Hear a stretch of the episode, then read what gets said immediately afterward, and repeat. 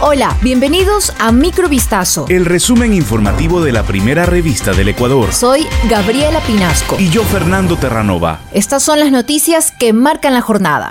Germán Cáceres confesó haber asesinado a su pareja María Belén Bernal en la ampliación de su versión, en que detalló lo sucedido el último día en que la abogada fue vista con vida, afirmó la defensa de la familia de la víctima este jueves 12 de enero. Dijo que él, en medio de la acalorada discusión con su esposa, la estranguló luego de haberla golpeado. Fue lo que aseguró el abogado Jesús López, quien representa a Elizabeth Otavalo, madre de la fallecida. El letrado acotó que Cáceres habría señalado que actuó solo al momento de esconder el cuerpo y trasladarlo al cerro Casi en donde lo enterró antes de escapar a Colombia el 13 de septiembre del año pasado. López agregó que según lo relatado, el exteniente estaba ebrio cuando mantuvo el encuentro con su pareja.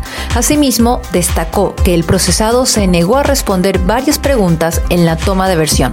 Hasta el momento hay tres procesados por el femicidio de la abogada María Belén Bernal, ocurrido el pasado 11 de septiembre en las instalaciones de la Escuela Superior de la Policía, en Quito.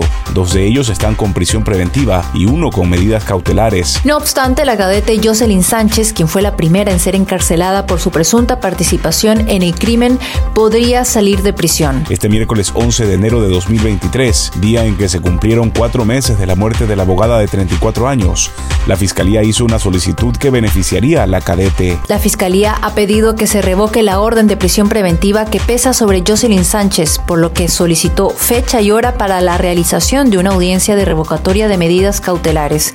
De acuerdo con la Fiscalía, se recabó nuevos elementos periciales del teléfono celular de María Belén Bernal. Con esta decisión, en caso de ser excarcelada, la cadete regresaría a la Escuela Superior de la Policía.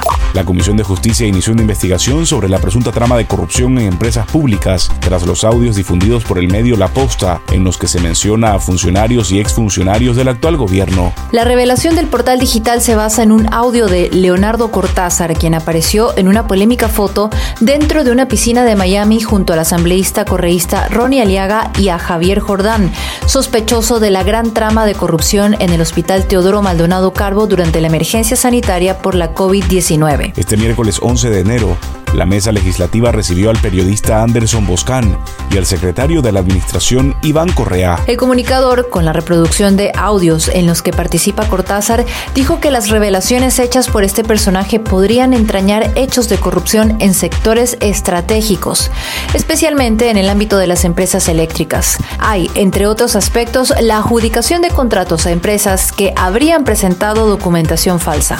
El Consejo de Seguridad Pública del Estado, COSEPE, de Ecuador, organismo de asesoría de la Presidencia de la República, resolvió este martes no acatar una orden judicial para el traslado de prisión de un reo considerado peligroso, acusado de liderar una banda criminal, causante de varias masacres carcelarias. La Secretaría de Comunicación de la Presidencia informó en un comunicado que el COSEPE resolvió negar el cumplimiento de la decisión del juez y no acatarla por considerar que este tipo de fallos atentan contra la seguridad del Estado. Un juez de la provincia de Santo Domingo de los Áchilas, José Julián Herboso, dispuso el traslado a una prisión de esa jurisdicción del reo Freddy Anchundia, conocido solo como Anchundia y acusado de pertenecer a la banda criminal identificada como R7, inmersa en varias de las últimas masacres carcelarias acontecidas en el país. El recluso se encontraba aislado desde mediados de noviembre en el centro de privación de libertad número 3 de la provincia del Guayas, conocida como cárcel de máxima seguridad La Roca, cerca de Guayaquil.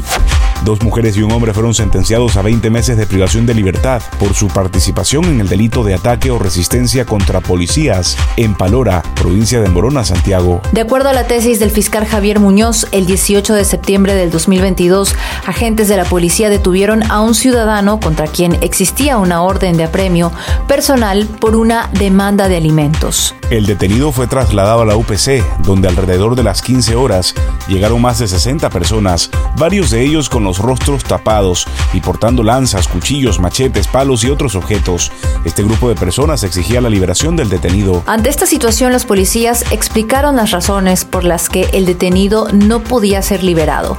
Sin embargo, los manifestantes causaron daños a las instalaciones, rompieron el vidrio de un patrullero y agredieron físicamente a un oficial y a un civil que se encontraban en la zona. Por este caso, tres personas fueron condenadas a prisión y deberán pagar una reparación monetaria. Esto fue Microvistazo. El resumen informativo de la primera revista del Ecuador. Volvemos mañana con más. Sigan pendientes a vistazo.com y a nuestras redes sociales.